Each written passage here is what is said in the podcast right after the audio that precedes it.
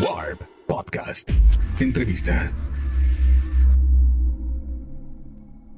Hola queridos, mi nombre es Oscar Adame y hoy vengo a presentarles una entrevista con Zetangana. Zetangana es uno de los nombres más famosos de la música urbana de España. Tanto es así que se le reconoce también por el nombre de El Madrileño.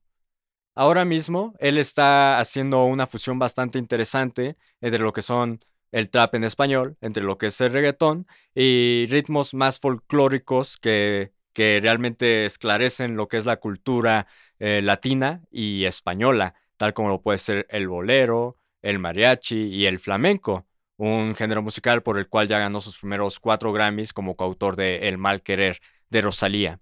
Con él hablamos sobre las diferencias que hay entre Anton Álvarez, que es el nombre real de Zetangana, y su personaje, literalmente Zetangana. También hablamos sobre lo que él considera que le hace falta a la música en español para transformarse en, el, en la fuerza dominante del pop internacional.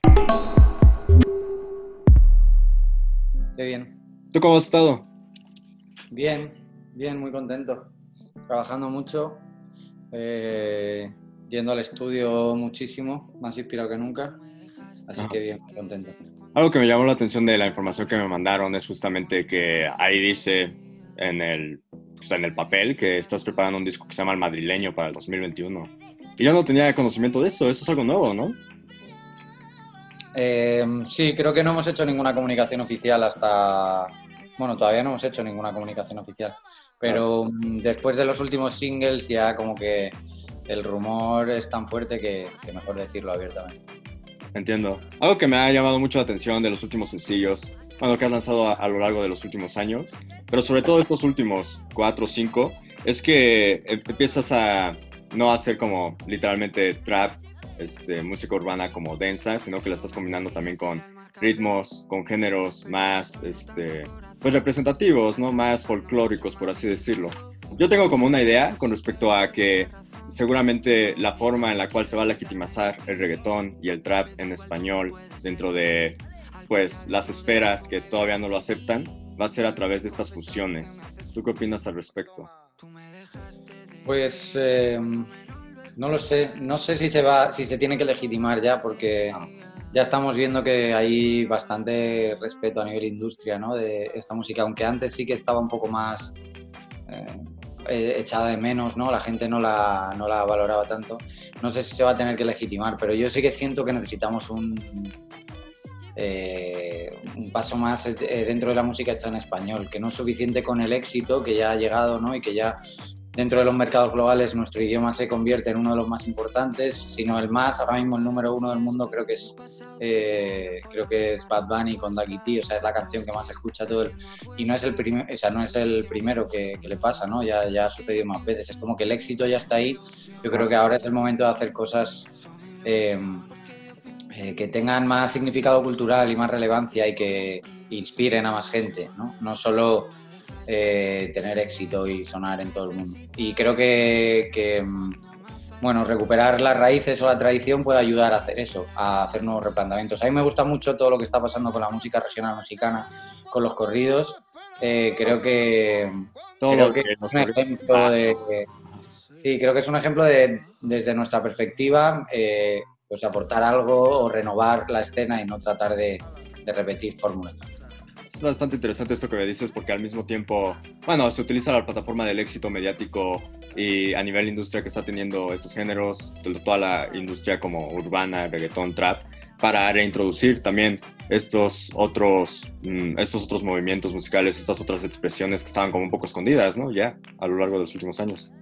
Sí, a mí me gusta mucho lo que está, lo que está sucediendo. Creo que, o sea, yo me siento muy identificado dentro de la distancia primero porque es un género que me gusta y que, siempre he admirado y me gusta verlo así de fuerte, ¿no? Y como con esa presencia. Y luego aparte porque me siento identificado, yo estoy intentando como con ciertas partes de, mi folclore hacer algo actual y algo moderno y algo que hable a, todas las generaciones y no solo a los que escuchaban ese folclore. Y me siento muy me siento muy identificado con, esa, eh, con esos artistas y con esa generación. Hay algo que a mí me interesa bastante de, tú como personaje, de tú como artista, es este, esta utilización del, del kayfabe. ¿Sabes lo que es el kayfabe? Tal cual. Es un término que se usa en la lucha libre que utilizan los luchadores para no romper personaje. Entonces prácticamente es como este término que se utiliza para establecer una escena que se plantea como real, pero que al mismo tiempo no es real, ¿sabes? Y a mí algo que me interesa bastante de, de ti como entrevistado, que has hecho, dicho en, en, muchas entrevistas, que has dicho en muchos escritos, es que pues tú eres súper consciente de que estás interpretando un personaje y yo creo que la mayoría de los artistas son conscientes pero no lo dicen. ¿Tú por qué tienes el interés de decirlo? Pues creo que es eh, un discurso que para la gente que me conoce de España aquí ya está más que utilizado y quizá en las, las nuevas letras trato como de evitar eh, demasiado la sobreactuación, ¿no? Digamos que yo como me veo a mí mismo es como si yo hubiese sido muchas veces a, a ver la lucha libre y ya te supieses los trucos un poco, ¿no? Siento que para la gente que me sigue mucho puede ser un poco así, ahora estoy intentando como eh, naturalizar todo y tratar de ser más espontáneo y menos personaje. Pero a mí me parece que hay que decirlo porque en general eh, no estoy nada a favor de esta cultura del espectáculo en la que todo el mundo está interpretando un papel, tanto en redes sociales como en la televisión, los medios de comunicación, las imágenes, eh, el, arte, todo. Eh, son como, como imágenes que, la gente se cree a pies juntillas, ¿no? Y al final, pues eso, vivimos pegados ahí a, a, Instagram creyendo que vamos a tener esos cuerpos, ese, eh, todo ese dinero, ese derroche, esa, ese, esos estilos de vida. Y bueno, decir que todo el mundo está haciendo un poquito un papelón, desde los políticos hasta los jugadores de fútbol, pasando por todos los artistas y las personas normales cada vez que, que se comunican con el mundo. Eh, pues me parecía, me parecía interesante decirlo y hacerlo explícito. ¿no? Aunque es algo que yo creo que todo el mundo se da cuenta, ¿no? Todo el mundo se da cuenta que, eh, yo qué sé, eh, nadie puede ser constantemente el artista tan increíble que, que, se cree, ¿no? Hay veces que uno se levanta de la siesta y tiene mala cara y lo único que ha hecho es eh, pedir algo de comida basura y mirar la tele, ¿sabes? Claro, sí. Pero de eso no se pueden hacer canciones o películas porque serían muy aburridas. Oye, entonces tú crees que igual este hartazgo de, pues literalmente de la sociedad del espectáculo ha hecho que Zetangana sea, bueno, como un personaje que es lo que vemos en los videos musicales, en los conciertos, que es lo que escuchamos en las canciones, un, un, una persona tan over the top, tan literalmente, no sé cómo decirlo. ¿Sí entiendes más o menos lo que te estoy preguntando? Sí, más o menos. Eh, sí, probablemente. Yo he tenido muchos conflictos con eso y es como una cosa que va, que va, dentro de mí. O sea, a la vez lo odio y a la vez lo uso y a la vez es parte de mi discurso y a la vez, ¿sabes? Estoy ahí en, conflicto con eso.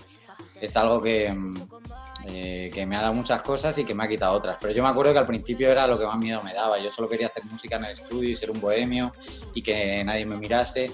Y luego de repente todo ese, no sé, toda esa eh, película se ha convertido en parte muy importante de mis letras y de las cosas que yo escribo, de las cosas más bonitas o más interesantes hablan sobre, sobre, eso.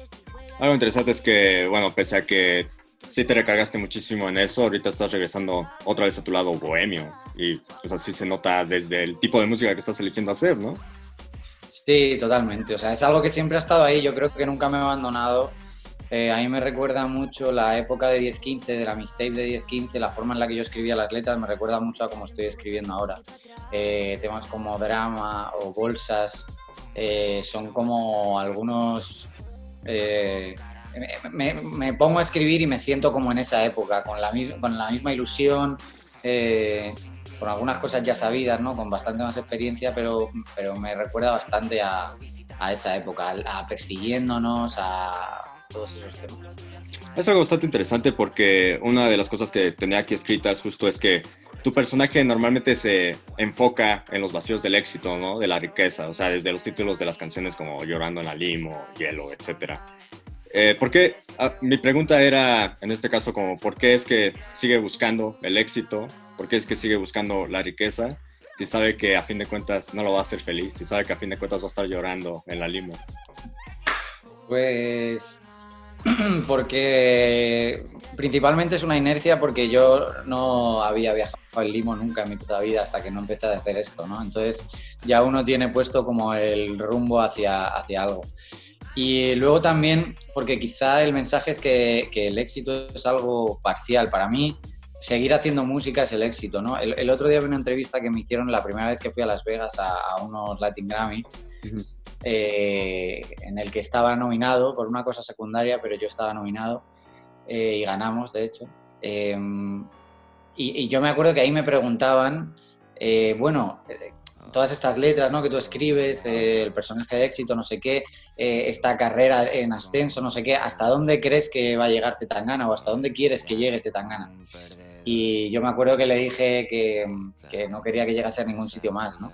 que, que ya había llegado a donde tenía que llegar, que para mí levantarme todos los días en una ciudad distinta, eh, tocando para gente distinta, en una gala de los premios, en un festival, con otros artistas, en el estudio, eh, yo ya me di cuenta de que ese era el lugar en el que yo quería estar, ¿no? Quizá pasado un poco ese tiempo, ahora las letras están cambiando precisamente porque ya estoy ahí acomodado, ¿no? Entonces ya no me, mm, digamos que no me paro a pensar tanto en, las bondades o las maldades de ese estatus, ¿no? Ahora ya ha vuelto a interesarme eh, pues otro tipo de cosas, ¿no? Que igual antes me llamaban más la atención. Pero, pero recuerdo que se lo dije claramente hace tres o cuatro años, ahí ya estoy donde, donde yo quiero estar.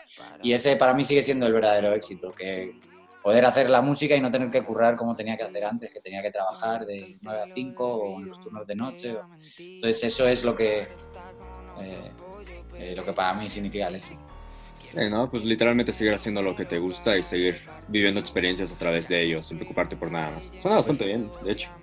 Hay, hay un cover de Llorando en la Limo que me llamó muchísimo la atención, que es de una banda llamada Cariño, allá de España. No sé si lo has escuchado. ¿Sí lo escuchaste? Sí, sí, lo he escuchado, las conozco además. Es las recientemente. A mí me pareció súper interesante porque pues justamente modifican un poco la letra para, para que se adapte como a su estilo de vida, ¿no? En lugar de la limo es de espinos, y en lugar de en un Ferrari es en la casa de Nati, cosas por el estilo. Sí, mm, está muy guay. Además, siempre es un honor eh, que la gente haga este tipo de cosas porque significa que, que, perteneces como a la cultura popular de, un lugar, ¿no? Cuando de repente, años después de sacar una canción, un grupo que ni siquiera es de tu género o de tu generación coja y haga una versión, a mí, a mí estas cosas me halagan Claro, es como, como si tu canción se convirtiera en un meme, ¿no? De repente ya empieza a significar a todos y empieza a aparecer en todos lados. Eso es. Sí, para mí eso es lo, como digamos que mi máxima ambición artística podría ser esa, pertenecer como al imaginario colectivo. O sea, que, quedarte ahí, ¿no? Que tus frases de repente sean frases recurrentes que se usen en Madrid, eh, que, tu, que la gente se vista de una forma parecida como tú te vestiste en algún lugar o en algún momento, que tu sonido, ¿sabes? Como quedarte ahí en, el, en lo que todo el mundo tiene como referencia. Claro. Oye, en esa misma canción dices, Dios bendiga reggaetón, Dios bendiga a Daddy. Eh, ¿Qué consideras que le debe ese tangana a Daddy Yankee? Creo que mi carrera no hubiera sido lo que es nunca jamás si no hubiera sido por el auge del reggaetón y de las, las estrellas de la música urbana en español. Porque en España eh, la música que yo quería hacer eh, era una música que estaba muy vinculada a, la cultura urbana americana, en la que ellos están en constante, en, constante relación con el mainstream.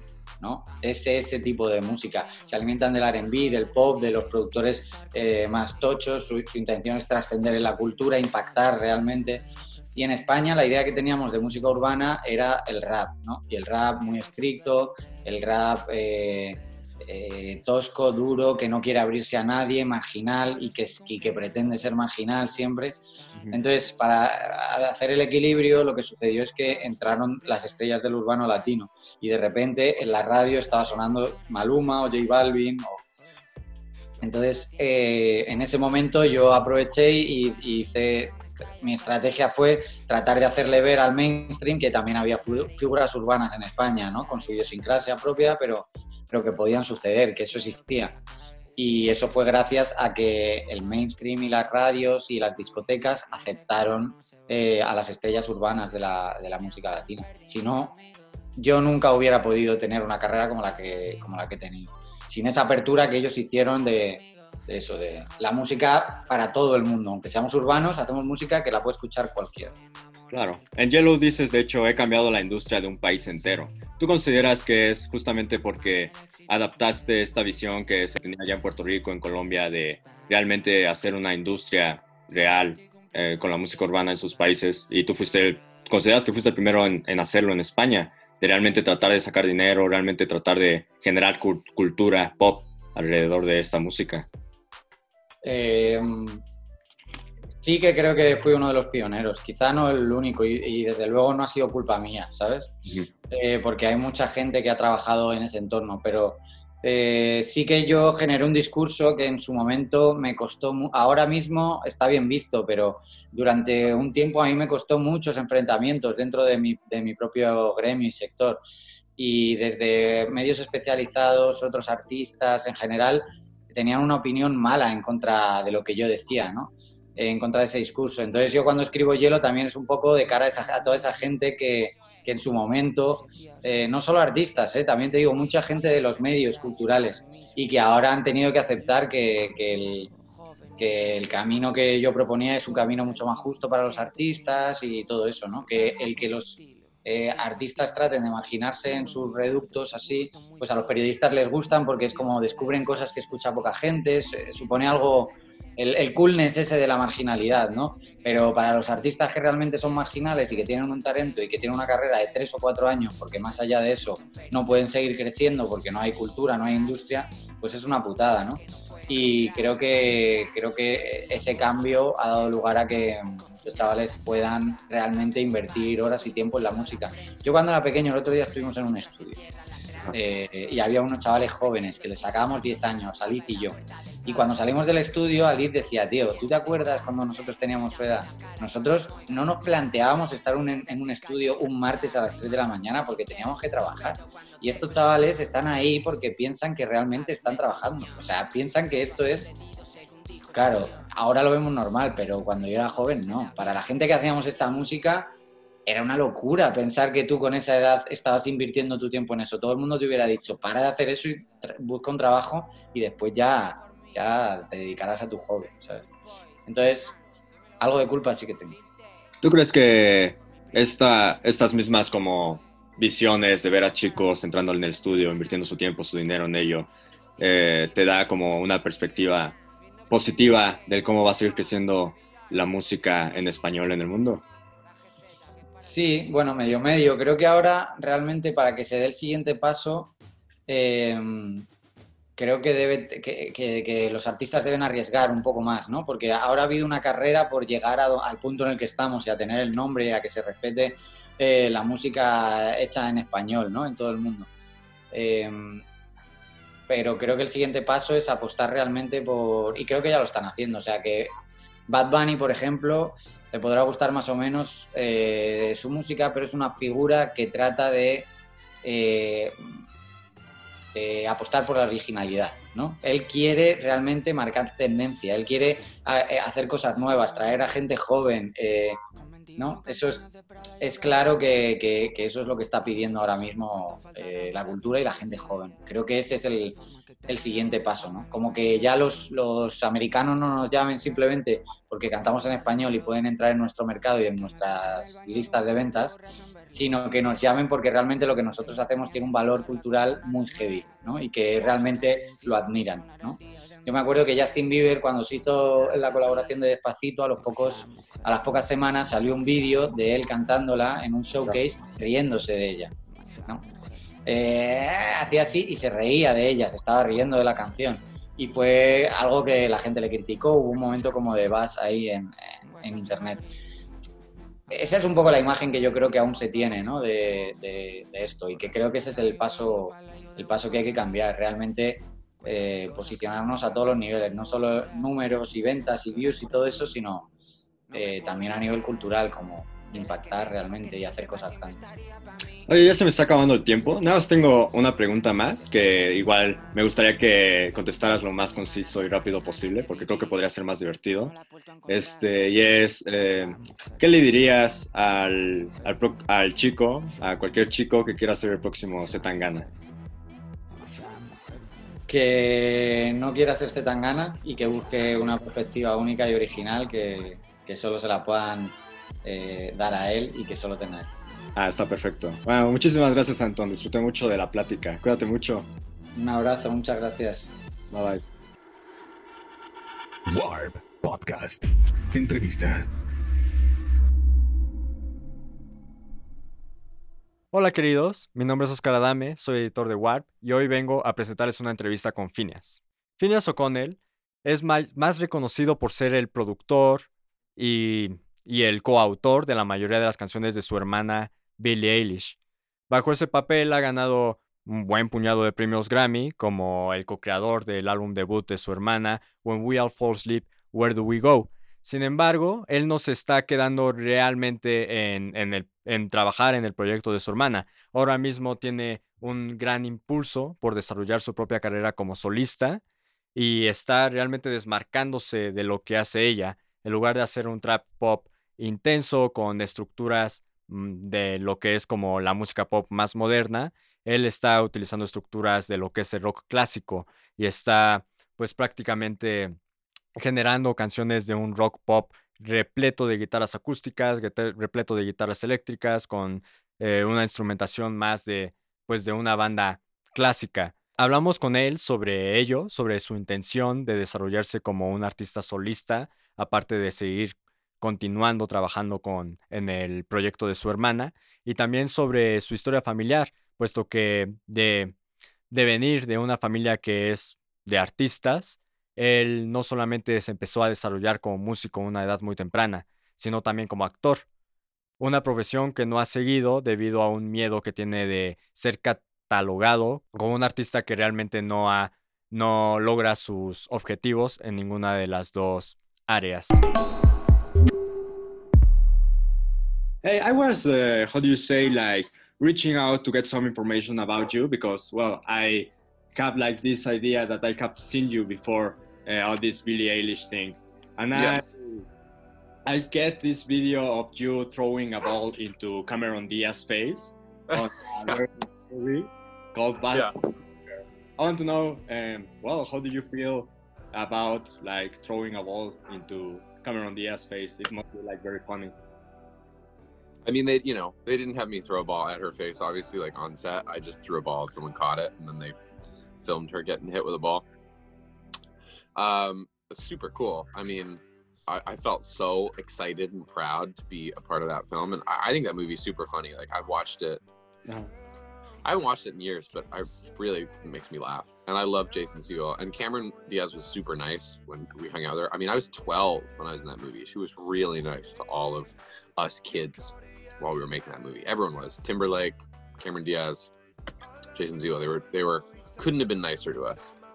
It's interesting uh, for me to get to know that you were like in, in an acting career before the music because well your family is like an arts an art right. environment family and well for me it seems like maybe the first like plan for for you was to like maybe get to know if you were interested into making cinema, right? Well, I, I liked acting a lot, but this is so stupid to say, but I there's not a lot of actors who have music careers that are taken seriously. Sure. Like most actors make music, but people just think of them as like the character in the movie or the show. And so I was really worried about that because I, I only ever really wanted to be a musician. I didn't want to be an actor. I wanted to be a musician more. And so I was like, I, will act, but I don't ever want people to think I'm like only an actor. Like I'm, I'm a musician who acts. And um, so yeah, I mean, even now it's like I would love to act again because it's such a fun thing to do. But you know, I feel very lucky that I'm I'm known as a musician more. Well, but you were like pretty young at the time. You know, Super. since that age that you wanted to be a musician. Yeah, I did. When I was 12, I was like certain that I wanted to be a musician. How did you know that? Knew that? Uh, I went and saw a concert when I was 11. I went and saw Green Day, and I was like, I want to do that. I want to be up on stage playing songs, and um, yeah, I've just never, like, you know, my my version of that has evolved. Like, I don't know that I want to be in like a, a rock band or whatever, but like, I, have always wanted to make music for a living. Um, it's never changed. Interesting. How do you feel when you saw Green Day on that concert? What did you feel? Oh, so inspired, and I thought it was so. cool. It looked like the most fun thing in the world. Like it just looked so amazing. Did you feel like that? Uh, how do you say? Like that excitement when you are on stage now? Yeah, totally. It's so exciting. That's interesting. I, I know that you have also another movie that it was written and directed by your mother called Yeah, Life Inside God, right?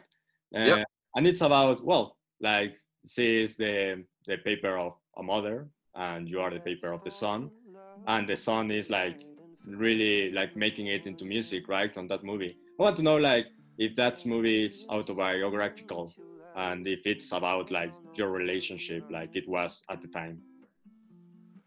uh, semi-autobiographical. Obviously, it's like actually my mom's actually me. I don't have any brothers. I had brothers in the movie. The actor who played my dad isn't my dad.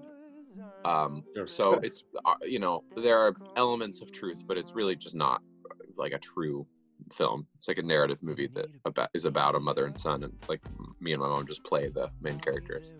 But she was inspired by you uh, really like learning. I, she was inspired by the two of us writing songs, yeah, but I think it was like not, you know, anything other than just like the fact that I made songs and she made songs. That's kind of it. At what age did you write your first song? Like 12?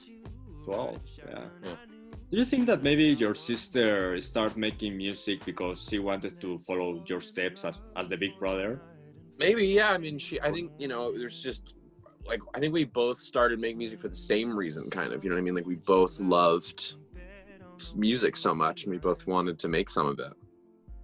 it's interesting for me because well i'm like reaching uh, how do you say i have been like making my first music uh, this Cool. year. yeah That's awesome. Yeah and i i get that it was much more easier than i could ever thought about. I have been writing uh, about music like since five six years ago.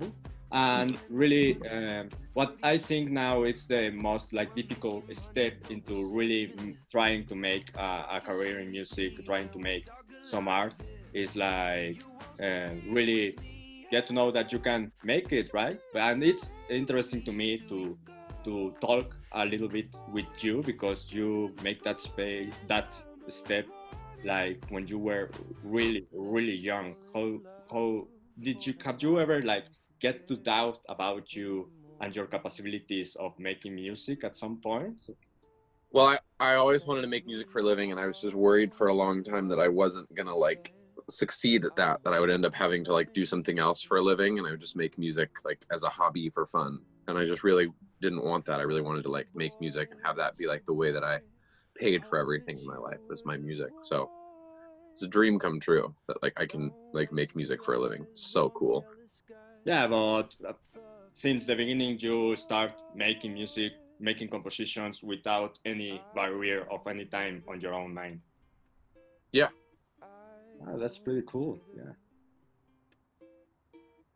that's incredible that's incredible for me i i think um well i have heard your well one of your last song can't wait to be dead and i get that it's something about the internet right that it's like you have Yeah. feeling like a pretty bit distance um, from the people now that we are like digitally engaged.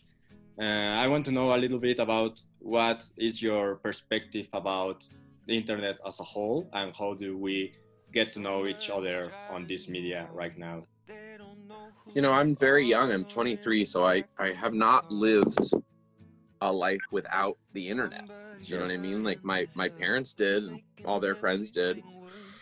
So it's it's all i know. I mean i think there's good and bad of it. You know the fact that you and i are having this conversation right now and i'm i'm you know in california and i'm talking to you from hundreds thousands of miles away. It's amazing really amazing. So um there's good parts of it and then there's bad. I mean i think people i think anonymity makes people braver. So if you were in a room with someone Huh. you wouldn't tell them that you think they're ugly. Like they were standing right in front of you you wouldn't be like wow you're you're ugly. You wouldn't do that. It's not nice. It's not polite but people are comfortable doing that on the internet. People you know people are their little username it's not even a picture of their face and they'll just write like you're so ugly you know? And it's like that's it's not so much about like that hurting my feelings as it is about like not being like a very human thing to say you know what i mean for the person saying it.